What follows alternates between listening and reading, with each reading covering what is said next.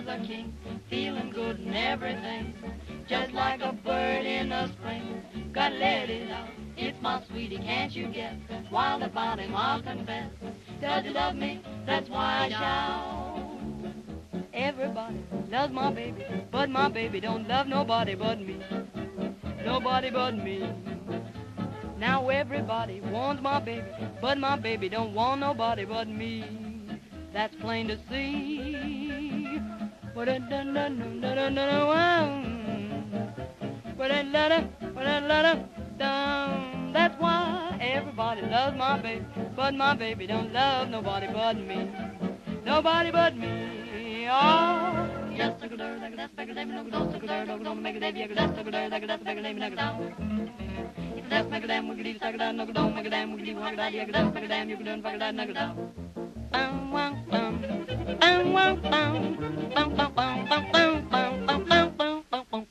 Yes, look at her, look at that, make a name, no good, look at her, look at her, make a name, yeah, look at that, make a name, look at that.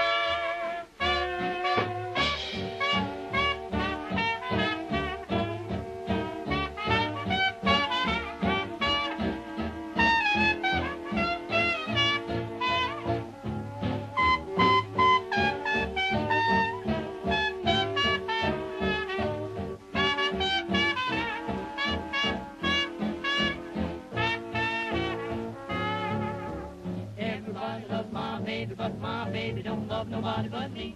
Nobody but me. Everybody wants my baby, but my baby don't want nobody but me. That's plain as see. One, one, one, one, my baby loves me. One love, one love, one. Everybody loves my baby, but my baby don't love nobody but me. Nobody but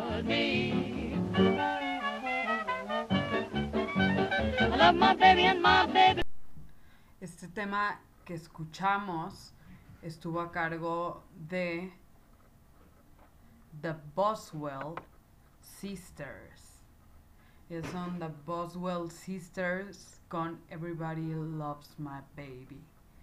Un tema súper sonado en el jazz y bueno, fue compuesto por Spencer Williams en 1924. A veces se, puede, se conoce como Everybody Loves My Baby o con su nombre completo que es Everybody Loves My Baby, but my baby don't love nobody but me, que es lo que repite, ¿no? Eh, bueno, fue compuesta por Spencer William, pero fue escrita por Jack Palmer. Eh, ha sido grabada por Louis Armstrong, eh, también por, pues, por las, por estas The Boswell Sisters. Mm, también, pues, por otros intérpretes muy conocidos en el mundo del jazz. La canción eh, permaneció siendo popular y continúa siendo popular en, en el siglo XXI. Entonces, bueno, eso es algo, esta canción trae un trasfondo muy fuerte. ¿Por qué? Porque, pues no sé, a mí al menos me, pues me lleva a esos tiempos como de posguerra en los que, en los que, pues no sé, estaban estaban ahí en un bar o algo así, no sé, como, como pues ahí echando los drinks y tal vez, no sé, como echando la fiesta, ¿no? En lo que se puede. Aunque fue en 1924, así que no, no, pues no era posguerra. Eh, Sí, este. Bueno, más bien sí era posguerra. ¿Cuándo acaba la Primera Guerra Mundial? La Primera Guerra Mundial, bueno, es en el, en el 14 y finaliza en el 18, claro. Entonces, bueno, sí es posguerra. Entonces, en tiempos de posguerra, ¿no? cuando Alemania acepta las condiciones del armisticio, ahí es cuando cuando cuando acaba, finaliza la Primera Guerra Mundial. Y claro que yo me imagino en un bar y a todas las sisters ligando ahí con los en el bar con los bartenders y no sé, como sirviéndose drinks, jugando billar. Bueno, un gran intérprete también de la época fue eh, Billie Holiday. Billie Holiday, que, bueno, fungió como un gran jazzista en esta época. También en esa época también algo que vamos a escuchar ahorita, pero como vamos en orden cronológico, The Boswell Sisters eh, fueron como 1924, les digo, 1930 más o menos ellas. Eh, también otra recomendación que tengo aquí, bueno, es este, bueno, Billie Holiday también estuvo, estuvo como en estos tiempos. 1900 1990 no, 1900 o sea, como 40, yo creo que fue como su auge, ¿no? 1900. A ver, Eleanora Holiday Fagan es más conocida como Billie Holiday y apodada Lady Day. Fue una cantante estadounidense y de jazz, considerada como una de las tres voces femeninas más importantes e influyentes de este género musical, junto con Sarah Vaughan, Vaughan y Ella Fitzgerald. Vamos a escuchar algo de ellas dos también esta, esta tarde rica de viernes. ¿Quién sabe por qué siempre como que los viernes se me antoja así esto como desconectar y, y jazz 100%, o sea, no, no se me antoja como algo rockero ni nada, o sea, como que más bien así como echar el pues el la no sé, como relajarte, ya sabes, ¿no? bueno, entonces lo que vamos a escuchar a continuación es de Billie Holiday. Billie Holiday. Es, qué, qué facilidad para para o sea, para como formar su nombre artístico, ya que o sea, sí es como, sí está diferente, o sea, no es como que el nombre artístico fue muy parecido al nombre real, ¿no? Tenemos que se llama Eleanora Holiday Fagan y se llama Billie Holiday, o sea, no sé, es muy interesante. No sé, luego digo, ¿cómo se les ocurrirá como como pues así como pues improvisar, bueno, obviamente yo creo que sí lo pensaron mucho tiempo, pero no sé, esa, esa como creo que sí conlleva un trabajo, como el escoger tu nombre artístico, debe ser algo que signifique algo pues para ti, ¿no? La canción que escucharemos a continuación se llama Strange Fruit. Esta canción, bueno, es interpretada en 1959. Es una interpretación, de hecho, de 1959, la que vamos a escuchar. Eh, este se desprende del del no espera creo que este no es el original bueno, es una pieza musical de 1939, de hecho, de la cantante Billie Holiday, que es mundialmente famosa. Compuesta y escrita por Aber Miropol, la canción fue una de las obras de arte que predicó con más fuerza en contra de los linchamientos en los estados del sur de los Estados Unidos y uno de los primeros lemas del movimiento por derechos civiles estadounidense, estadounidenses. La expresión strange fruit se estableció como símbolo de los linchamientos. En la canción se habla del cuerpo de un negro que cuelga de un árbol. La letra obtiene una fuerza emocional, eh, pues para hablar de esto, de los linchamientos, ¿no? Eh, es muy, es muy curioso cómo, pues, expresiones tan alejadas o tan, así que no se reconoce, o sea, yo nunca pensaría que Strange Fruit se refiere al ahorcamiento de los negros. Entonces, no sé, como que tienen ahí como referencias pues muy muy loquitas. y bueno, pues vamos a irnos con esto de Billie Holiday.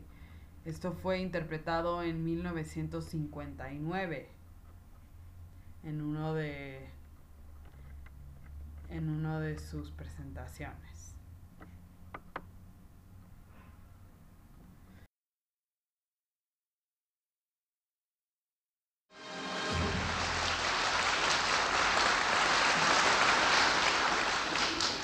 And now a little tune written especially for me Strange Fruit.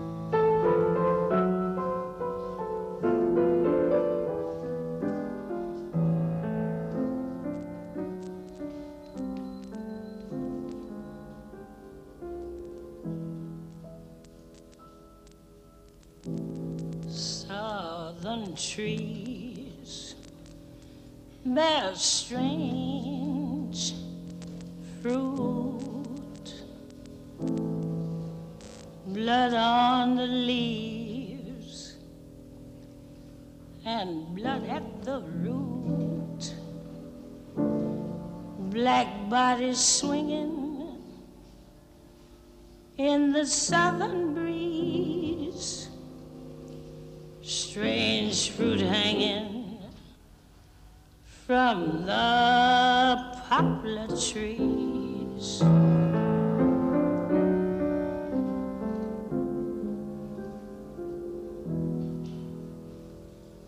Pastoral scene of the gallant South, the bulging eyes and the twisted mouth scent of magnolia, sweet and fresh. Then the sudden smell of burning flesh. Here is a fruit for the crows to pluck for the rain together, for the wind sun to rock, for the tree to drop.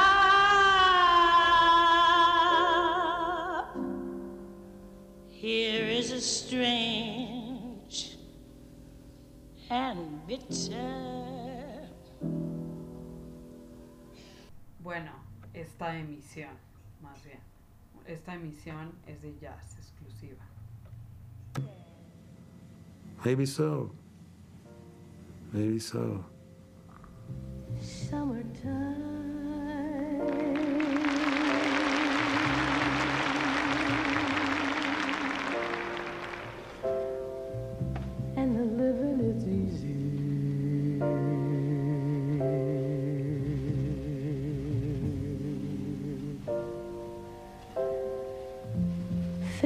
Jumping.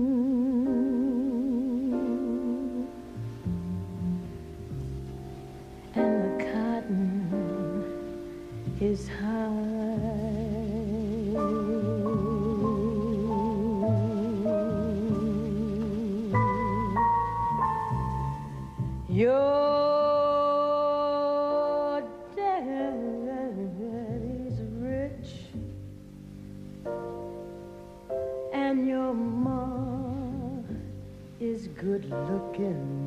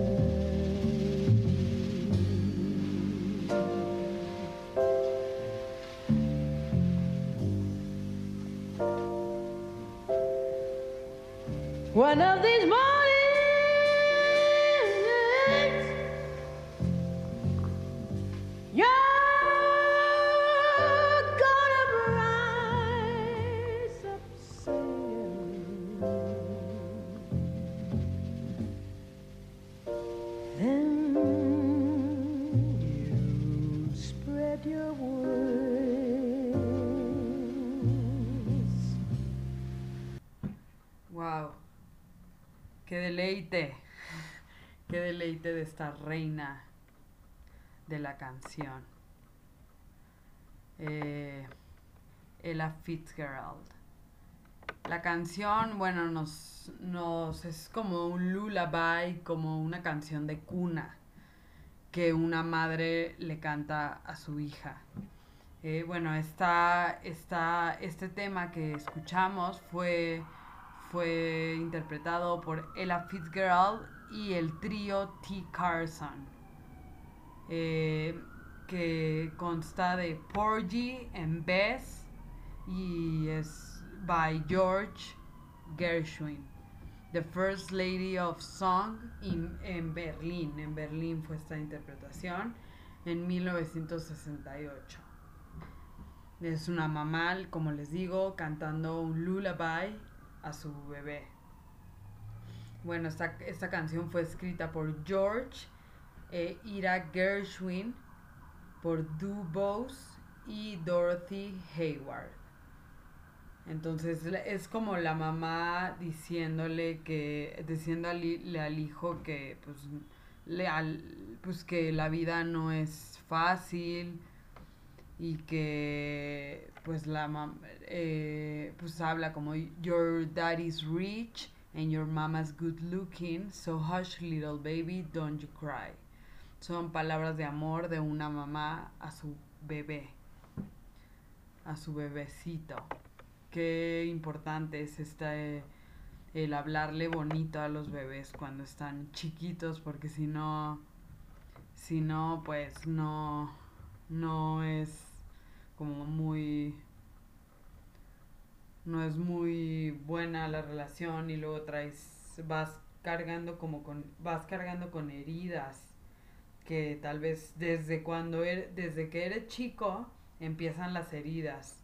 Y entonces bueno desde que estás en el vientre de tu madre pues si vives una una un embarazo muy caótico y muy muy pues duro eh, se refleja automáticamente en el bebé no en cuando ya cuando ya crece pues hay muchas heridas en el en el hijo no y entonces pues imagínate desde que está pues si está bebé así como de meses pues claro claro que también si hay un ambiente de conflicto si no hay amor si no hay palabras de amor entonces pues también el bebé lo resiente, ¿no? Vamos a escuchar ahora este, est- esta cantante de blues que fue conocida popularmente como la reina del blues, ¿ok? La reina del blues y ella es, bueno, está basada en el blues tradicional, aunque bueno, si yo les soy sincera, la verdad yo no la conocía, yo la investigué justo hace poco una compañera de radio me, me la recomendó y entonces fue por eso que, que la empecé a escuchar y esta fue la canción que escuché, la que les voy a poner a continuación. I'd rather go blind. Ella es Coco Taylor. Vamos a escucharla y ahorita regresamos para hablar un poco de ella, ¿ok? Estás en WhatsAppeando Viernes de Blues.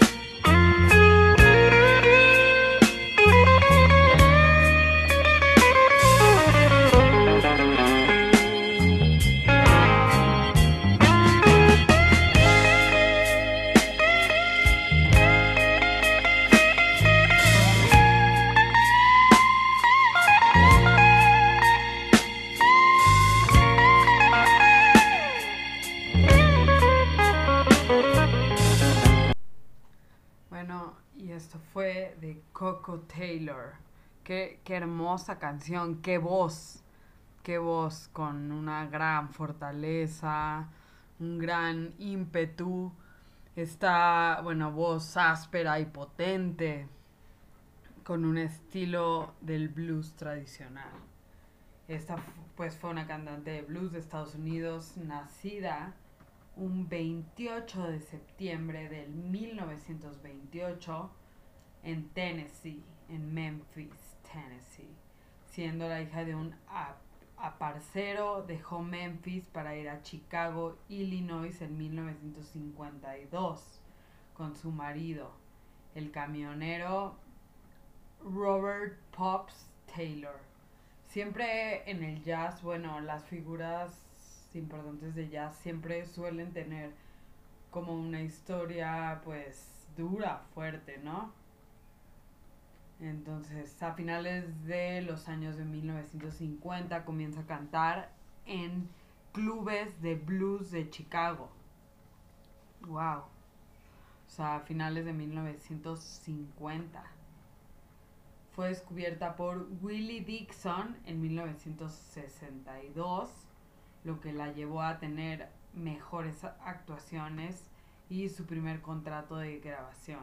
Pues claro, estas figuras son excepcionales, pero necesitan como el empuje de un representante o de alguna figura que los respalde, ¿no? En 1965 Taylor firma con Chess Records su sencillo Wang Dang Doodle, escrito, escrito por Dixon y siendo un éxito de Howling Wolf cinco años antes, y en el que intervenían el armonicista Little Walter y el guitarrista Hound Dog Taylor. Se convirtió en, en un gran éxito, alcanzando el número 4 de las listas de RB en 1966 y vendió un millón de copias. ¡Wow! Pues es interesante esta historia y me gustó bastante esta canción, la verdad. I'd rather go blind. Me gusta todo lo que dice, me gusta como tal la, no sé, pues lo que, lo que, lo que transmite, pues la verdad es que a mí me, sí me trans, yo creo que sí transmite esta mujer, o sea, por algo es que llegó a donde está. I'd rather go blind fue lo que fue lo que escuchamos. Que bueno, es de Etta James también. Y luego de bueno, luego la interpreta Coco Taylor en su álbum From the Heart of a Woman, lanzado en 1981. From the Heart of a Woman. Entonces, pues, ¿qué les digo? Esa es la historia. Eh, Etta James lo lanza en el álbum Tell Mama y ocupa el número 2, el puesto número 12 en la lista, me refiero. Igual, en el de Coco Taylor también ocupa el lugar número 2. Bueno, chiquillos, pues qué tal les va en su viernes, está relax, relajado. Yo estoy acá con un, una copa de vino rosado. Aquí poniéndome en tune para este gran podcast de blues. Compártanlo con sus amigos, compártanlo con sus amigos. Eh, siempre como que, bueno, está chido eso de, pues, ir buscando nuevas, nuevas como influencias, nuevas cosas, o sea, como ir yo creo que todos nos complementamos entonces, siempre, entonces pues la verdad es que siempre pues hay un, un buen una buena conexión con todos. Entonces, pues hay que hacer la red, ¿no? Para que hacer separaciones. Yo, la verdad, esas cosas, pues no estoy muy a favor de las separaciones. Yo, la verdad, que que fluya y que y que entre más gente mejor, pues por eso es whatsappeando, ¿no? Vámonos con esto de Bessie Smith.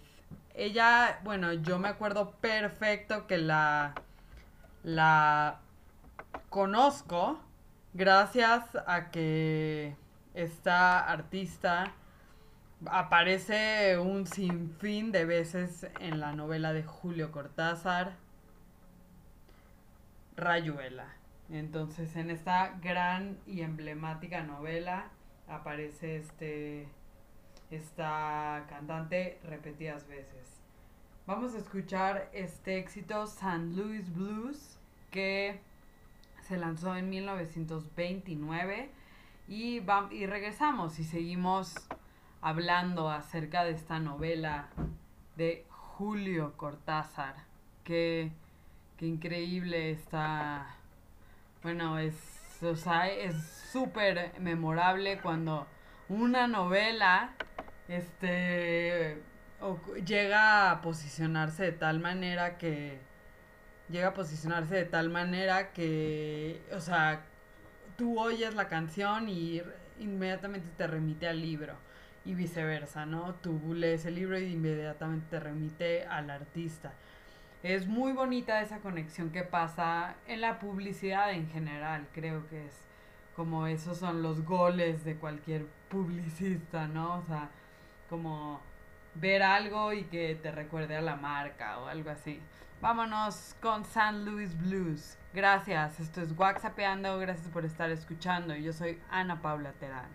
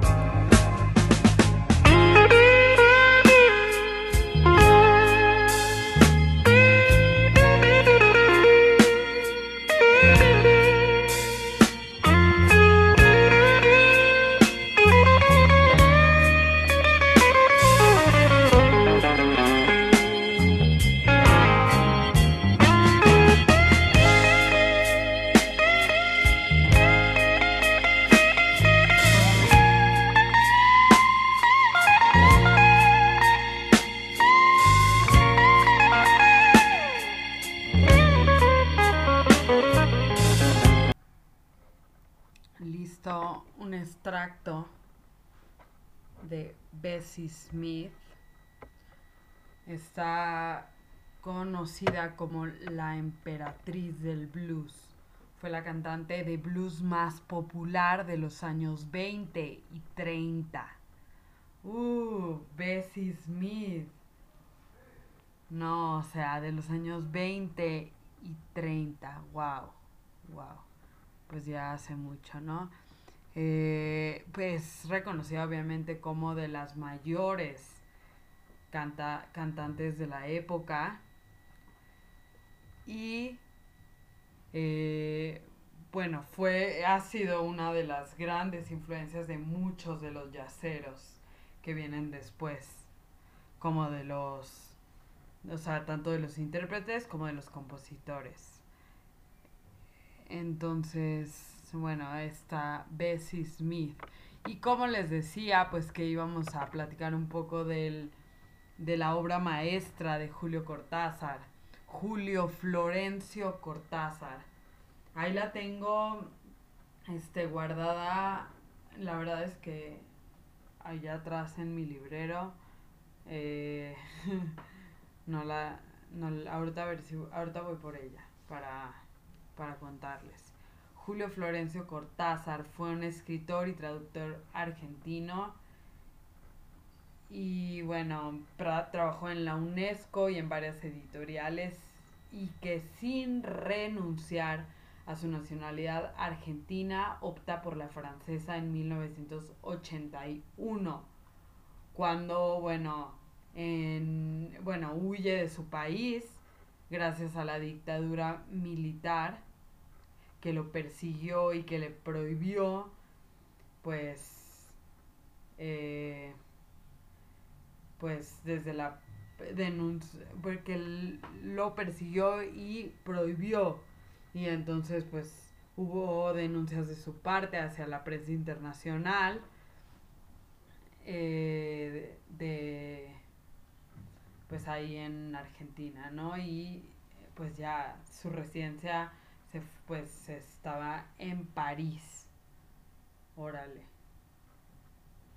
Es por eso que, bueno, tiene este cambio, ¿no? Considerado uno de los autores más innovadores y originales de su tiempo. Por supuesto y por supuesto, claro que sí. Eh, yo actualmente, bueno, estoy leyendo su gran obra Historia de Historias de Cronopios y Famas.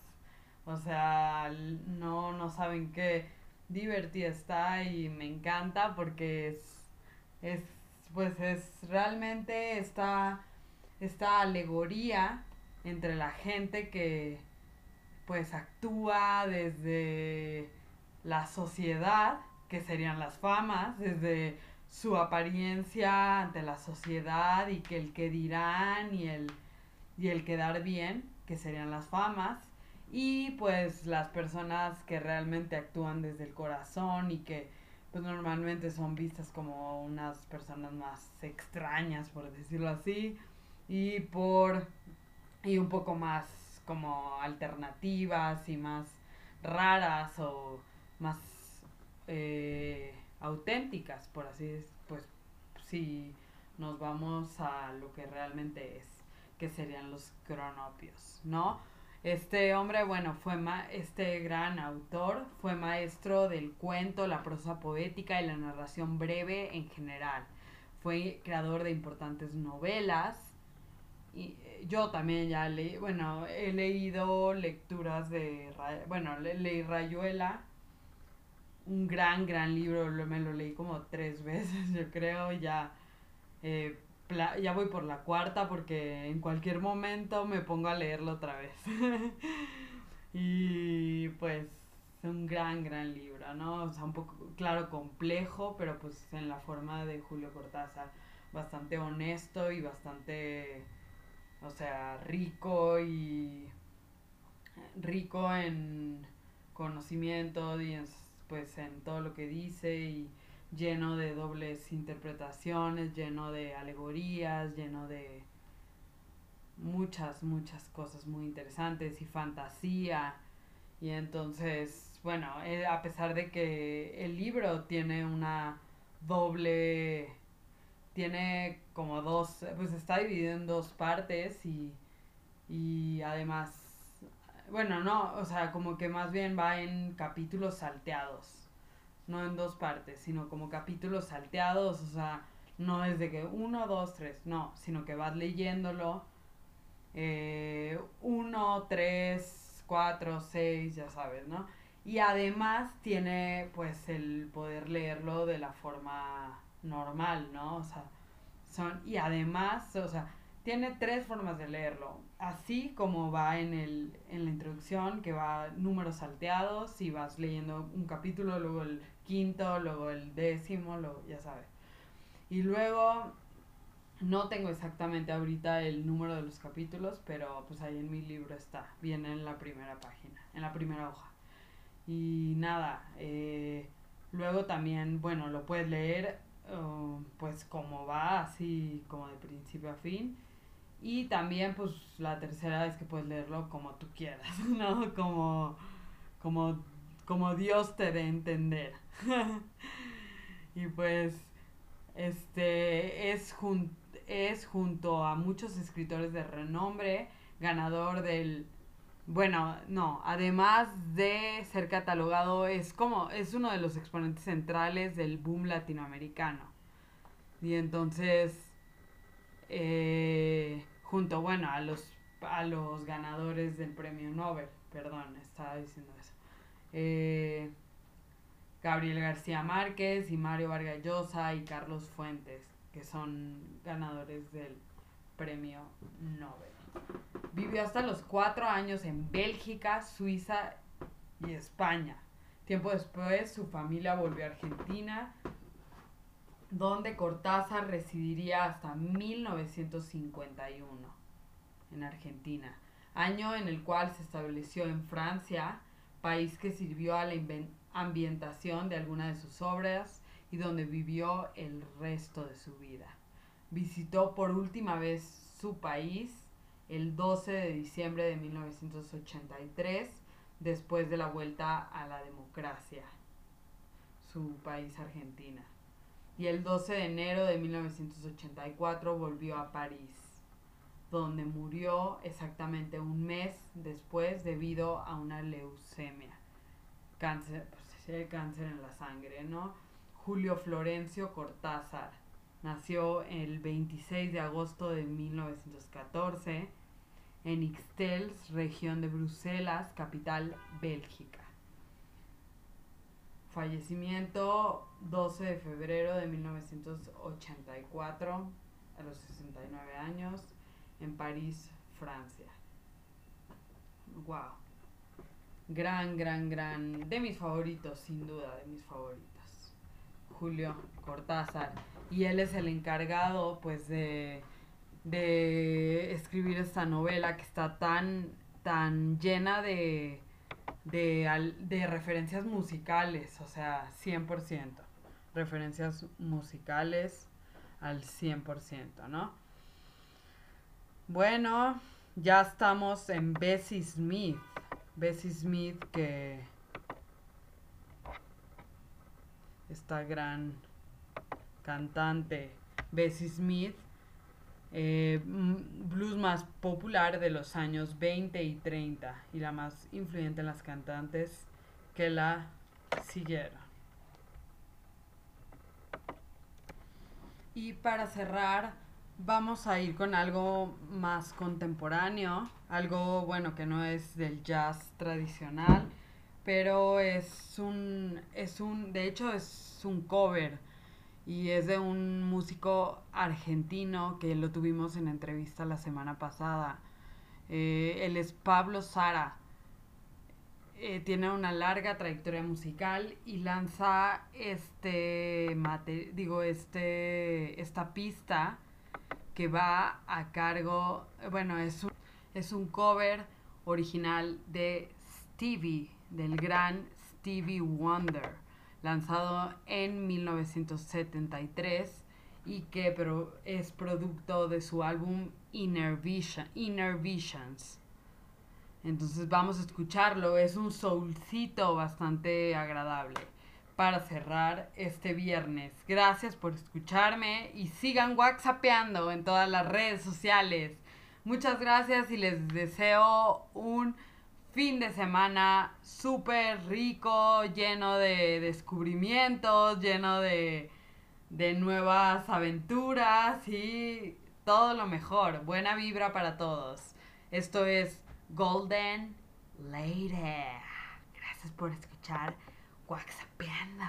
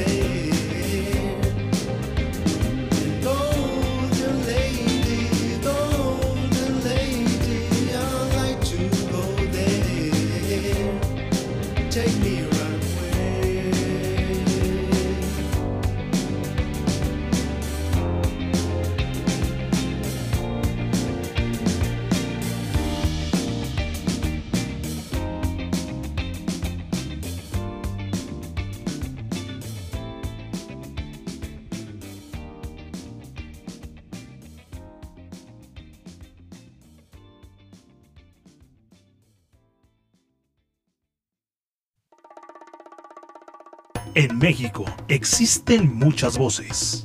Yo nunca estuve en México. Qué mal me sale. Ándale, ándale. Yo no sé qué decirte. Pésimo. malo, malo, malo. Pero no todas las voces son juveniles. No todas las voces suenan en estéreo. En WhatsAppando con Ana Paula Terán. Recordando esos momentos vividos en Oaxaca.